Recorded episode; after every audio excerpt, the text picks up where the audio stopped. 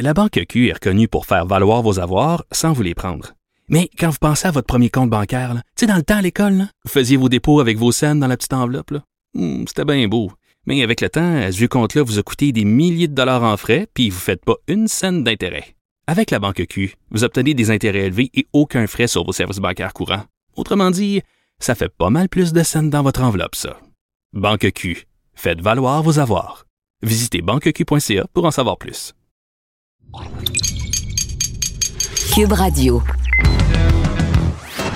Il connaît tous les dessous de la politique. L'économie, la santé, le transport. Antoine Robitaille. Là-haut sur la colline. Cube Radio. Bon jeudi à tous, deuxième émission de Là-haut sur la colline en quarantaine. Le Parti conservateur veut que le gouvernement Trudeau bloque l'accès au chemin Roxham. On en discute avec Pierre Paulus, député de Charlebourg. Ensuite, le prétendant à la chefferie du Parti libéral du Québec, Alexandre Cusson, explique pourquoi le Parti libéral devrait suspendre la course à la direction. Mais d'abord, mais d'abord, on va rejoindre le compteur chez lui, en plein télétravail. Et bonjour Jean-François Gibault, notre compteur et accessoirement directeur de la recherche à QMI. Bonjour Antoine. Donc, euh, point de presse euh, encore important. On a appris beaucoup de choses aujourd'hui, notamment qu'on va cuisiner des tartelettes portugaises tout en écoutant du Jean-Pierre Ferland, cette chanson Envoyée à maison. Exactement. Euh, c'était la c'était la façon du, euh, du docteur Arruda de nous dire que pendant notre confinement, ben, c'était le temps de faire tout ce qu'on aimerait faire, mais qu'on n'a pas le temps de faire, ou comme il disait, tout ce qu'on se dit, je ferais ça à la retraite quand j'aurai plus de temps, ben, il suggérait, ben, faites-le maintenant, en autant que euh, votre rêve de retraite, c'est de pas faire le plus euh, le plus grand rassemblement de votre vie. Alors lui, c'était lui, c'était son, euh, son, son rêve. Le, le, le, jour où il y aura plus de temps, il voulait faire des tartelettes portugaises, mais pourquoi pas? Oui, c'est ça.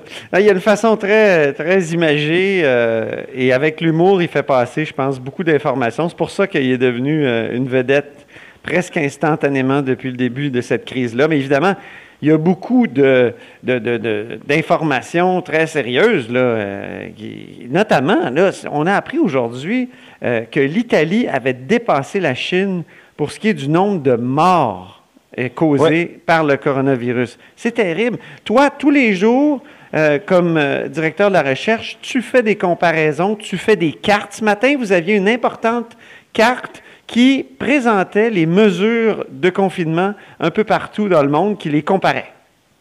Ben oui, parce que justement, euh, on entend euh, le premier ministre, on entend euh, M. Arruda nous dire chaque jour, on prend des mesures, on sait que ça limite vos, euh, vos libertés, ça limite vos déplacements, euh, on ne le fait pas par plaisir, on le fait par nécessité.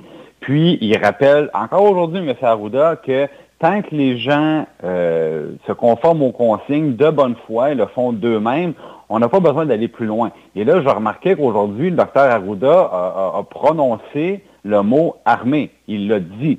Euh, oui. Évidemment, tout en spécifiant qu'on ne voulait pas aller là. Donc, ce qu'on a fait, nous, c'est pour montrer que c'est pas seulement qu'au Québec, c'est partout dans le monde qu'on applique des mesures pour essayer de restreindre la propagation. Et là, on a fait un portrait. D'abord au Canada.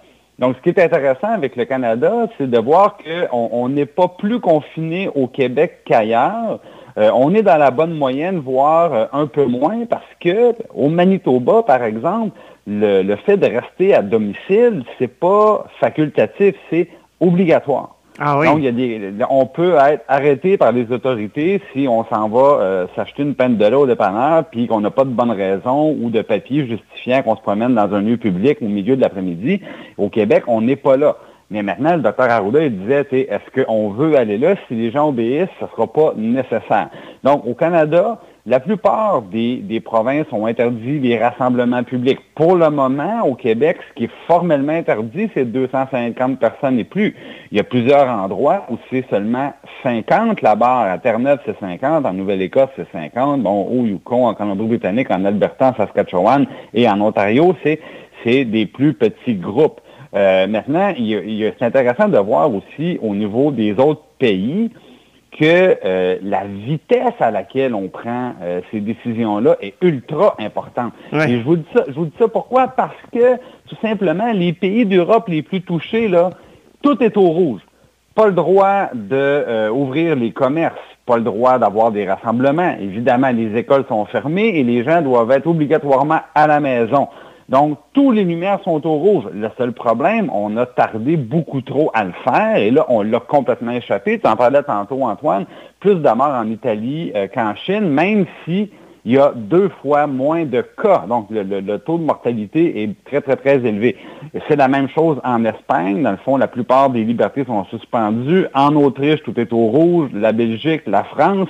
Alors, euh, on voit que l'Europe au complet se dirige vers des interdictions très, très dures. Le seul problème, c'est trop tard. Et à ce moment-là, ça fonctionne beaucoup moins bien. Et euh, on gère à ce moment-là des hôpitaux qui sont sont débordés. Donc, si vous trouvez ça un petit peu limitatif, les consignes données par le gouvernement, ben, dites-vous une chose, ils les ont pris rapidement et à cause de ça, on a un meilleur succès et en plus, à cause de ça, on peut en prendre moins, on peut laisser plus de liberté aux gens et si davantage à leur bon jugement.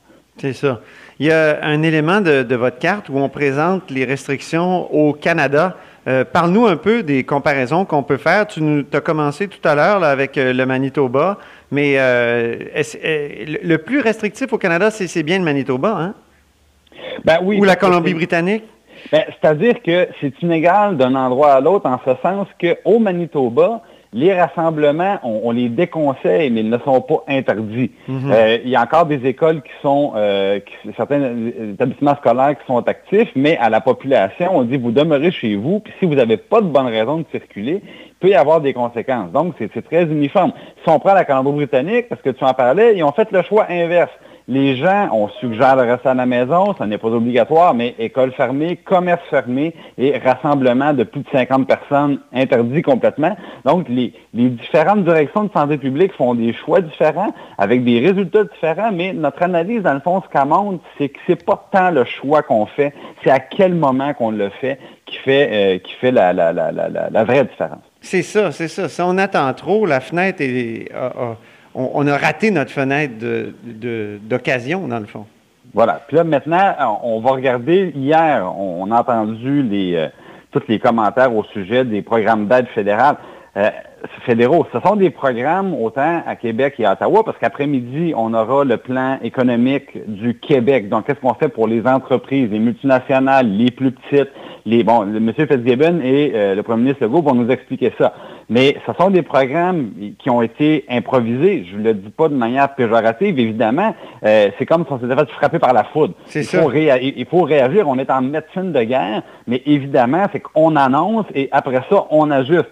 Donc, on, fera un effort pour vous présenter dans les prochains jours un résumé de ces programmes-là qui a droit à combien, dans combien de temps, et vous aurez, euh, vous aurez droit, si c'est de l'aide financière, ben vous aurez le chèque. Euh, est-ce que c'est dans une semaine, deux semaines, est-ce que c'est dans un mois, est-ce que ça va revenir à toutes les deux semaines, est-ce que c'est juste un chèque? On va essayer de démêler tout ça un peu pour euh, être capable d'informer parce que c'est vrai qu'a priori, ben c'est un peu compliqué. Donc, c'est à suivre dans le journal dans les prochains jours. C'est deux pages, hein? c'est une espèce de de deux pages de cartes euh, qui est disponible dans le journal, mais aussi euh, sur le web. J'en ai une devant moi, puis je vais la, partager avec l'entrevue qu'on vient de faire, Jean-François. Ben, c'est très bien. Donc, moi, je pense que je vous invite à, suivre ça parce que vous allez avoir en un coup d'œil, je pense, l'information la, plus importante euh, dans la période actuelle et ça vous permet de, demeurer bien informé sans, ben sans aller gratter chaque recoin. On essaie de le faire, euh, on essaie de le faire à votre place. Puis tu fais ça avec Sarah, Sarah Daou-Brown, Marie-Christine Trottier. Et oui, exactement. Toute l'équipe de recherchistes de l'agence QMI Bureau d'enquête euh, Journal de Montréal. Très bien. Bien, on va en reparler sûrement. Merci beaucoup, Jean-François. Merci, Antoine. Notre compteur et accessoirement directeur de la recherche à QMI. Vous êtes à l'écoute de là-haut sur la colline. Là-haut sur la colline. Une entrée privilégiée dans le Parlement. Cube Radio. Au bout du fil, il y a Pierre Paulus, député de Charlebourg, Haute-Saint-Charles. Bonjour. Oui, bonjour. Vous êtes porte-parole conservateur en matière de sécurité publique et de protection civile. Euh, au fond, là, vous, euh, vous demandez qu'on ferme le, chemin Roxham, vous aussi, euh, que, le gouvernement Trudeau fasse plus, soit plus ferme aux frontières. Absolument. Depuis, trois ans, nous, dans le fond, depuis janvier 2017, quand M. Trudeau a fait son fameux tweet invitant tout le monde à s'emmener au Canada, euh, le problème n'a jamais cessé. Nous, on a toujours demandé de notre côté, de, parce que c'était un problème d'entente internationale, l'accord des pays tiers sûrs, entre le Canada et les États-Unis, qui avait une, en, anglais, on dit un loophole, une brèche, dans, le fond, dans l'entente. Fait que les gens passant par le chemin Roxham euh, peuvent demander l'asile. Tandis que s'ils se présentent à un poste frontalier régulier comme à la colle, ben, à ce moment-là, ils seraient automatiquement refusés et retournés aux États-Unis. Donc, depuis trois ans, on l'a demandé régulièrement au, gouvernement canadien, M. Trudeau, de parler avec le gouvernement américain et de modifier l'entente afin d'en finir avec euh, ce problème-là. Ce qui n'a jamais été mais là, actuellement, il y a un risque sanitaire. C'est, la donne a changé. C'est peut-être en. Est-ce que pourquoi ne pas simplement euh, renvoyer ces gens-là aux États-Unis, les empêcher de mettre le pied euh, sur le territoire canadien? Ben, c'est ce qu'on demande depuis hier officiellement, même si l'entente, euh, même s'il y a une brèche dans une entente internationale, compte tenu de la situation euh, sanitaire, compte tenu que toutes les barrières sont fermées, que même les Américains, avec leur passeport, peuvent même pas venir au Canada. Je veux dire, il est inconcevable qu'il y ait des gens qui décident comme ça de traverser, de continuer à traverser à Roxham, avec les on a assez de s'occuper de notre propre territoire, on a assez de s'occuper des Canadiens qui sont encore déployés à l'étranger, qui ont de la difficulté à revenir chez nous. Euh, c'est pas concevable que maintenant on puisse euh, offrir l'asile ou permettre à des gens de demander l'asile de cette façon-là. Donc pour nous, c'est pour ça qu'à partir de maintenant, on demande que ça soit mis en place, que peu importe le protocole international, qu'on refuse l'accès et qu'on retourne ces individus-là euh, aux autorités américaines. Pourquoi, selon vous, le gouvernement ne fait pas ça? Parce que ça serait simple, dans le fond, c'est mettre une, mettre une clôture solide puis dire non, vous rentrez pas. Euh. Ouais, l'idée de la clôture, c'est pas nécessairement, les gens s'imaginent ça, là, c'est pas nécessairement une solution qui, réglerait la, situation. Parce que le problème, c'est que la frontière a 9000 km. Donc, de mettre une clôture à Roxham, on peut aller dans un autre chemin plus loin. Ce qu'il faut, c'est d'avoir vraiment une, clarification, que ce soit clair, que tu peux pas traverser au Canada, point final, peu importe où tu veux. Puis à partir mm. du moment où on t'intercepte, on te prend, on te retourne aux États-Unis. Euh, J'acquiesce que c'est très complexe à gérer, mais je veux dire, on n'a pas d'autre façon de faire. On doit, premièrement, si les gens, en traversant, comprennent qu'ils ne pourront pas demander l'asile, ben déjà là, ça va stopper le flux. Mm-hmm. Parce qu'il faut comprendre que ces gens-là savent qu'il y a une brèche dans l'entente. C'est pour ça qu'à tous les jours, il y a 50 à 60 personnes qui passent à Roxham Road, parce qu'ils ont compris le système. Il y a de la publicité qui est faite, il y a des, taxis qui ont leur propre publicité pour leur dire comment faire.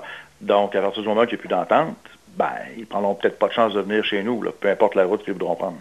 Moi, j'ai parlé à des gens du gouvernement Trudeau qui me disaient, ben, si on bloque euh, ce, chemin-là, c'est simple, ils vont passer par les bois, ils vont passer par ailleurs, puis là, ça va être encore plus difficile de tracer, de retracer peut-être des gens infectés. Est-ce que, vous pensez de cet argument-là? Je suis absolument d'accord sur la complexité. à partir du moment où des citoyens euh, du côté américain décident de traverser au Canada pour X raisons, euh, on a un grave, problème de gestion de tout ça, parce qu'une frontière est immense, c'est impossible de tout couvrir. On s'entend là-dessus. Par contre, euh, tout ce qui arrive à Roxham, on peut les accueillir, mais en les accueillant, au lieu de leur donner la permission de faire une demande d'asile, les, embarquer dans un système qui va prendre 7 à 8 ans à régler. On peut tout simplement leur dire, non, écoutez, euh, ça ne fonctionne pas au Canada, maintenant, les règles ont changé et on vous retourne aux États-Unis. Donc, à partir du moment où on y va de cette façon-là, progressivement, tout simplement les intercepter en leur disant, on vous retourne, on appelle les Américains de les chercher. Là, après ça, est-ce qu'ils vont tenter de traverser par les bois? On peut pas, on peut pas le prédire. Mais une chose est sûre, à un moment donné, euh, il y a même des citoyens américains qui sont, qui sont américains, pas des, demandeurs d'asile, qui commencent à vouloir passer par le chemin Roxham parce qu'ils veulent avoir le système de santé canadien. Euh, parce que ces gens-là savent qu'en venant à Roxham, ils vont faire une demande d'asile, pourront être hébergés et euh, soignés. Alors imaginez-vous, euh, si des, milliers d'Américains qui n'ont pas d'assurance privée décident de venir au Canada pour ces raisons-là, on n'est pas sorti du bois. Mm-hmm. Mais là, j'ai reçu un message tout à l'heure du cabinet de, de, M. Blair qui dit Attention, tout le monde devra rester isolé pendant 14 jours. Euh, ça, qu'est-ce que vous pensez? Est-ce que c'est pas un progrès déjà? Oui, oui, ben, ça fait partie du demande. On a mis beaucoup de pression là-dessus. Puis j'ai parlé avec le ministre Blair hier, justement, puis ce matin, on m'a confirmé que c'était euh, en action actuellement. Donc, tous les demandeurs d'asile, il faut comprendre qu'actuellement, depuis trois ans, ils passaient un 24-48 heures euh, à la colle. Ensuite, ils étaient envoyés à Montréal. Mais là, maintenant, depuis ce matin, à tout le moins, euh, ils sont gardés au camp de la colle. Il y a 500 places à dormir là-bas. Là, c'est au gouvernement à se trouver des solutions pour les héberger, mais ils doivent être retenus là-bas et mis en quarantaine minimum de 14 jours euh, obligatoire et non pas seulement leur demander leur collaboration. Là, on ne peut pas suivre là-dessus. Mais là, c'est ça la question que je me pose, c'est que S'ils sont placés dans un endroit où il peut y avoir 500 personnes, ça dépasse le 250. Euh, oui, mais c'est des chambres individuelles, c'est pas des grands, c'est pas des grands dortoirs tout le monde ensemble. C'est toutes des chambres individuelles. Mais quand même, ils vont sortir de là pour aller manger, ils vont sortir de là pour aller au petit coin. Euh... en place à contrôler la situation, il y a moyen de contrôler ces gens-là, je veux dire comme n'importe où ailleurs, de faire, de s'assurer qu'ils ne soient pas. Mais la situation est beaucoup pire euh, actuellement au YMCA. Là. Il n'y a ben aucun contrôle de, de cette façon-là, donc c'est encore plus grave à Montréal, en pleine ville. Donc là, on parle d'un camp qui est, euh, qui est contrôlé à la colle, euh, près de la frontière officielle. Euh, il y a moyen de, faire un contrôle sanitaire des gens qui sont là-bas, ça c'est sûr. Comment faire le calcul aussi des 14 jours? Moi, je trouve que leur proposition soulève toutes sortes de questions. Parce que quand on, arrive une journée, il ne faut pas qu'on soit mêlé avec une cohorte qui est arrivée la veille. Il faut chacun a son décompte, là, je veux dire. logistique, euh, c'est une logistique, mais les arrivées sont très bien contrôlées. Chaque personne est identifiée, chaque euh, chambre est allouée, donc on a, euh, on sait très bien à quel moment, à quelle heure que chaque personne est arrivée. Donc je pense que c'est, il y a 150, faut pas oublier, hein, il y a 150 personnes sur des chiffres de 8 heures qui travaillent à la colle depuis trois ans, des équipes de la Croix-Rouge, des compagnies de sécurité, les gens des services frontaliers de l'immigration et énormément de personnel là-bas dans les différents bâtiments autour qui, s'occupent de tout ça. Donc, je pense que y a, c'est pas si complexe que ça à mettre en place des mesures adéquates. Ouais. Moi, j'en fais une quarantaine actuellement, là. Ah, c'est pas facile. Puis j'ai ma fille, euh, ma fille qui en fait une, tu sais, euh, on est dans une maison qui est pas la mienne, là, je suis ailleurs, puis déjà, je trouve ça compliqué parce que quand on va dans la cuisine, il faut pas justement qu'on qu'on se, se, contamine. Alors, il faut tout nettoyer. Euh, à part, euh, je ne sais pas comment des migrants dans un camp de, fortune peuvent respecter vraiment les vraies règles de, de, de, la quarantaine. Plus camp de fortune, il faut voir les installations. Je suis allé physiquement trois fois là-bas. C'est quand même des, des, bâtiments euh, c'est pas c'est pas des tentes là, comme on a vu la première année là, c'est pas les tentes vertes de l'armée là, ça fait longtemps que c'est plus comme ça. C'est vraiment des, des roulottes là avec des chambres individuelles, puis les douches, puis tout est tout aménagé. Là, euh, puis de toute façon, là, faut comprendre aussi que la population demande ça. Là. On a nous-mêmes, comme citoyens canadiens, québécois, à faire nos quarantaines chez nous.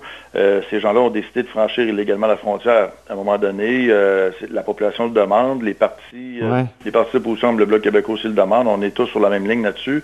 Ben non, ben le Bloc, lui, demande la suspension de l'entente. Qu'est-ce que vous pensez de, ça? Ben, parce que moi, je pense que ça fonctionne pas, à moins que le Bloc veuille que les gens se présentent au poste frontalier si on suspend l'entente comme le Bloc le demande, euh, ce que ça va faire, c'est que les demandeurs d'asile vont pouvoir se présenter tout simplement au poste de la colle, regarder le douanier, de dire je veux l'asile, puis à ce moment-là, euh, on va être obligé de lui donner l'asile. Tandis que cette entente-là permet justement d'empêcher ça et de, tout simplement refuser l'accès. Parce que l'entente demande est-ce qu'on demande l'asile dans le premier pays d'accueil. Donc, quand les gens arrivent des États-Unis, ben, ils arrivent des États-Unis, c'est leur premier pays d'accueil. Ben oui, ben oui. C'est pour ça que je me suis toujours demandé pourquoi ils traversaient la frontière s'ils ont déjà un pays sûr? Euh? Ben, c'est ça l'objectif. Et le gouvernement du Canada, depuis les trois dernières années, souvent le NPD a mentionné qu'à cause de Donald Trump, que les États-Unis n'étaient pas un pays sûr, mais les fonctionnaires canadiens ont fait quand même un, travail de recherche avec un rapport officiel pour dire non, non. Même les tribunaux, hein? Arrêtons, là. Ben oui, même les tribunaux. Euh, une petite euh, question sur la chefferie conservatrice. Vous, vous êtes bien engagé euh, dans un camp. Est-ce qu'il faudrait suspendre la course à la chefferie au Parti conservateur? Pour, ben, pour ce qui est de la course, c'est ça, moi je suis avec l'équipe de Peter où on était déjà bien avancé. les règles les règles demandées pour respecter les, différents critères euh, sont déjà respectées pour l'ensemble de la course. Euh, pour nous, ce qui est entendu, c'est qu'on n'a fait pas de campagne de terrain. C'est bien entendu qu'on ne veut pas qu'il y ait aucun des candidats qui se promène à aller rencontrer des gens. On est à, tout le monde doit faire son isolation. Euh, par contre, point de vue des politiques, avec les médias sociaux, il y a toujours moyen de parler aux gens. M. McKay a fait des des conférences, au lieu de faire un rassemblement avec 200-300 personnes physiques, on fait de la vidéoconférence, les gens pouvaient se brancher, donc on fait des, rencontres comme ça pour Toronto. Il y a moyen de continuer à passer notre message dans les prochaines semaines, puis le vote est le 27 juin, donc il reste quand même encore euh, quelques mois. Et pour nous, pour l'instant, euh, je crois que le plus important euh, pour le Parti conservateur, c'est d'avoir un chef avant, le, avant le début de l'été. OK, donc pas de suspension de la campagne. Euh. Ben, le comité, bon, c'est pas moi qui décide, hein, bien entendu, c'est euh, le comité qui est en place qui, qui gère euh, pour la course à la chefferie pour le Parti conservateur. ces gens-là ont décidé de ne pas suspendre pour l'instant. Très bien. Ben, merci, euh, Pierre Paulus. Au revoir. Merci, au revoir. Alors, Pierre Paulus euh, est député de Charlebourg, euh, Haute-Saint-Charles et porte-parole conservateur en matière de sécurité publique et de protection civile. Vous êtes à l'écoute de là-haut sur la colline. On dit souvent que les murs ont des oreilles. Nous, on a deux vraies oreilles à l'intérieur des murs du Parlement. Là-haut sur la colline. Cube Radio. Au bout du fil, il y a Alexandre Cusson, qui est euh, candidat à la direction du Parti libéral du Québec. Bonjour. Bonjour, M. Robitaille. Êtes-vous en confinement? Êtes-vous en, isola- en isolement, comme on dit? Ben, écoutez, on, on respecte à la lettre les consignes de la santé publique et du gouvernement, donc pas de rencontre publique, effectivement. Mais euh, j'ai pas voyagé, j'ai pas de symptômes, alors euh, je, je, je, je- reste seul le plus possible, mais j'ai pas de confinement. Bien. Et là, vous demandez que la course euh, du, du Parti libéral soit suspendue, au fond, en raison de toutes euh, ces, ces- ces- ces directives-là. Ben, tout à fait. Euh, Ce qui se produit actuellement, je pense, euh, c'est assez clair. Euh, les militants veulent une vraie course. On ne vit pas de vraie course. Les Québécois, le gouvernement, les élus, tout le monde doit se mobiliser actuellement pour combattre la propagation de la COVID-19. Et dans ce contexte-là, pour moi, ben, je pense que c'est sage de dire on suspend tout ça et on reporte le vote. On verra dans les prochaines semaines comment la, situation va, va évoluer. Comment ça se déroule, vos discussions avec l'autre camp, le, le camp Anglade? En fait, ça sera au Parti libéral du Québec à prendre une décision. Euh, on s'en remet à la décision du parti. On va voir. Nous, on a exprimé notre, notre position. On a eu des échanges là, avec, euh, avec l'autre euh, l'autre équipe, mais jusqu'à maintenant, là, on n'en est pas venu à une position commune. Comment, oui, justement, qu'est-ce qu'il qu'est-ce voudrait, l'autre équipe?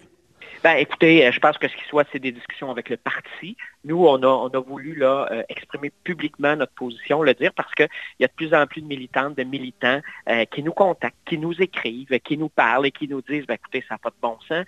Euh, nous, on, veut avoir l'occasion de rencontrer les candidats, on veut avoir l'occasion de discuter avec eux. Et clairement, ça ne se fera pas au cours des prochaines semaines.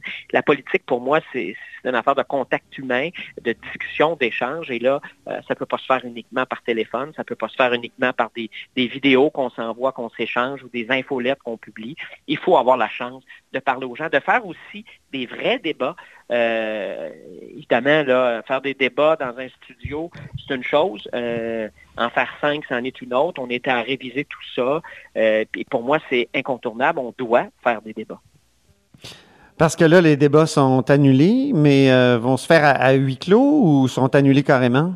Ben, au fond, il y avait des discussions là, euh, de dire est-ce qu'on est-ce les fait, euh, est-ce qu'on en fait deux, est-ce qu'on en fait trois, de quelle façon on va le faire. Je pense que ça aurait été irréaliste de passer faire cinq débats euh, en studio, là, sans, sans interaction avec, avec le public. Les gens vont pas s'asseoir à la maison cinq fois écouter des débats d'une heure et demie, surtout dans le contexte qu'on vit actuellement, parce que parce que c'est ça la réalité. Les gens ont d'autres préoccupations. On le voit ce matin, je pense que c'est une décision euh, judicieuse. La ministre des Affaires municipales qui dit aux villes qu'ils doivent tenir des référendums, qu'ils doivent tenir des consultations, par exemple, en lien avec l'urbanisme. Mais là, il y a d'autres choses. Suspendez. On vous recommande de ne pas faire ça. Elle a repoussé toutes les élections euh, municipales partielles qui étaient prévues au cours des prochaines semaines.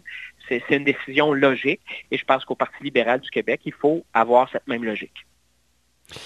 Et donc, euh, si jamais le parti dit euh, on y va, on continue, on fait des, des débats à huis clos, est-ce que vous allez vouloir euh, débarquer de la course, euh, abandonner? On, on- on analysera la situation à ce moment-là. J'en suis pas là. J'ai confiance au Parti libéral du Québec. J'ai confiance qu'on va, on va prendre une décision logique dans les circonstances. Tout est annulé. On ferme les bars, on ferme tout. Euh, et nous, on va continuer. Je pense qu'on s'exposera à se faire dire qu'on est vraiment débranché de la population. Mais euh, ce que je comprends, c'est que vous n'excluez pas d'abandonner la course euh, si jamais.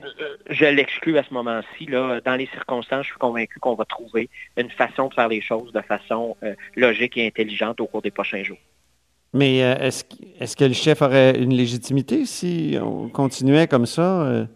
Mais moi, je pense que Comme c'est- si de rien n'était? bas de la légitimité du chef qui va être élu, effectivement. Si on continue comme si de rien n'était, euh, dans un contexte où actuellement, là, ce qu'on veut, c'est pas une opposition qui, qui, qui, qui- je vais faire un pléonasme, là, qui s'oppose à tout.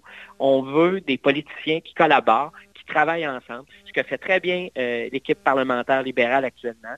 Pierre Arcan fait son travail. Moi, je pense qu'on peut continuer de cette façon-là, élire un nouveau chef quand on aura passé cette tempête-là, comme société, comme collectivité ensemble. Pour le moment, c'est non seulement pas la priorité euh, des Québécois en général, mais c'est pas non plus la priorité des militants, des militants du Parti libéral du Québec. Ça vous a coûté euh, combien jusqu'à maintenant? Combien vous, avez déposé de sous, là, euh, que, ce soit des, sous ramassés?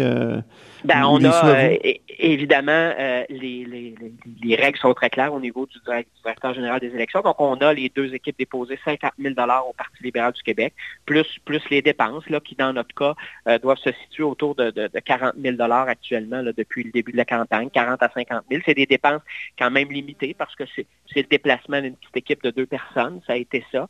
Euh, mais ces dépenses-là vont continuer de de, s'additionner. Il faut, continuer aussi d'être en, mesure de faire du financement parce que ça fait partie de notre démocratie, ça, d'organiser des, activités de financement, de rencontrer les gens. Ce qu'on n'est pas en mesure de faire euh, actuellement non plus. Donc, il y a, ce coût-là, mais euh, je pense qu'il faut, voir la question bien au-delà de, ce que ça coûte, de ce que ça peut avoir comme impact pour un ou pour l'autre, de façon humaine. Euh, c'est pas le temps de faire une ouais. au leadership. Au mais en même temps, là, vous avez, vous avez payé, vous avez, euh, comment dire, respecté les, règles, il y a des sous en jeu. Je vois pas pourquoi le parti, comment dire, continuerait comme si vous n'existiez pas. Ben, vous avez tout à fait raison. Et, je parle bien d'une suspension. Je ne dis pas qu'on annule la course et qu'il faut trouver une autre façon pour élire un chef. Parce que si on la suspend, on reporte le vote, on, va voir évoluer la situation au cours des prochains jours, des prochaines semaines. Parce qu'il n'y a personne qui pense aujourd'hui que dans, une semaine, on va avoir une date de fin, puis on va savoir comment euh, tout ça va, arriver au Québec. On en a pour quelques semaines encore. Regardons évoluer la situation. Prenons une décision. Je ne parle pas d'un report de 3-4 jours. Là. On s'entend. Je pense que c'est un report de, quelques mois en fonction de l'évolution de la situation. Mais c'est difficile de prévoir aujourd'hui une date. Là. Ce serait ce serait un peu utopique de, et, illogique d'essayer de fixer une date aujourd'hui. Le Parti québécois l'a fait, hein, repousser sa...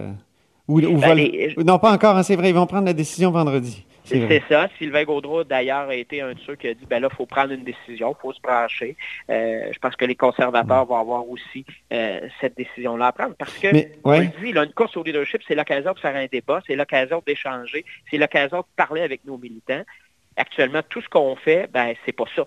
Alors, c'est ce qui vient mettre, à mon avis, en cause le fait de tenir le vote et surtout la légitimité du chef qui serait élu dans ce contexte-là. Tout à l'heure, vous m'avez dit qu'il y avait eu des discussions avec l'autre équipe, l'équipe Anglade, et que vous ne vous étiez pas entendu. entendu. Ça accrochait sur quoi?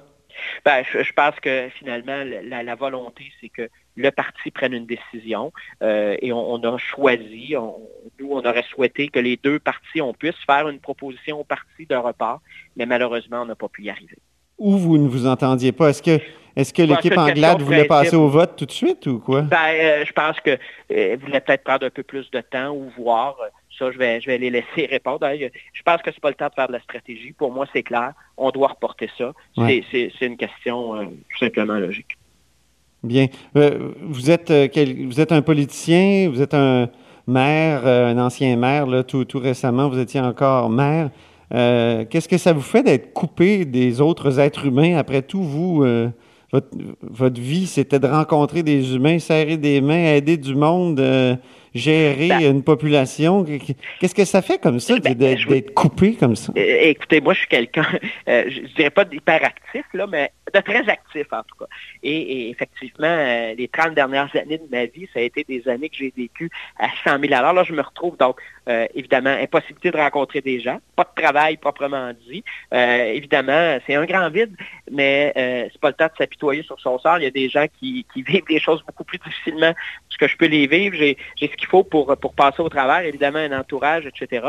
Mais euh, évidemment, les, élus euh, ont quand même beaucoup de travail. Je regarde mes, mes, anciens collègues, les maires, les maires qui, euh, qui vraiment gèrent la situation dans leur ville parce qu'il y a différents niveaux de gestion dans ça. Il y a le fédéral, il y a le provincial, il y a le municipal, le local. Les gens sont là. Ben, évidemment, pour moi, là, j'ai pas cette habitude d'assister aux choses davantage comme spectateur pas du tout euh, un volet de ma personnalité.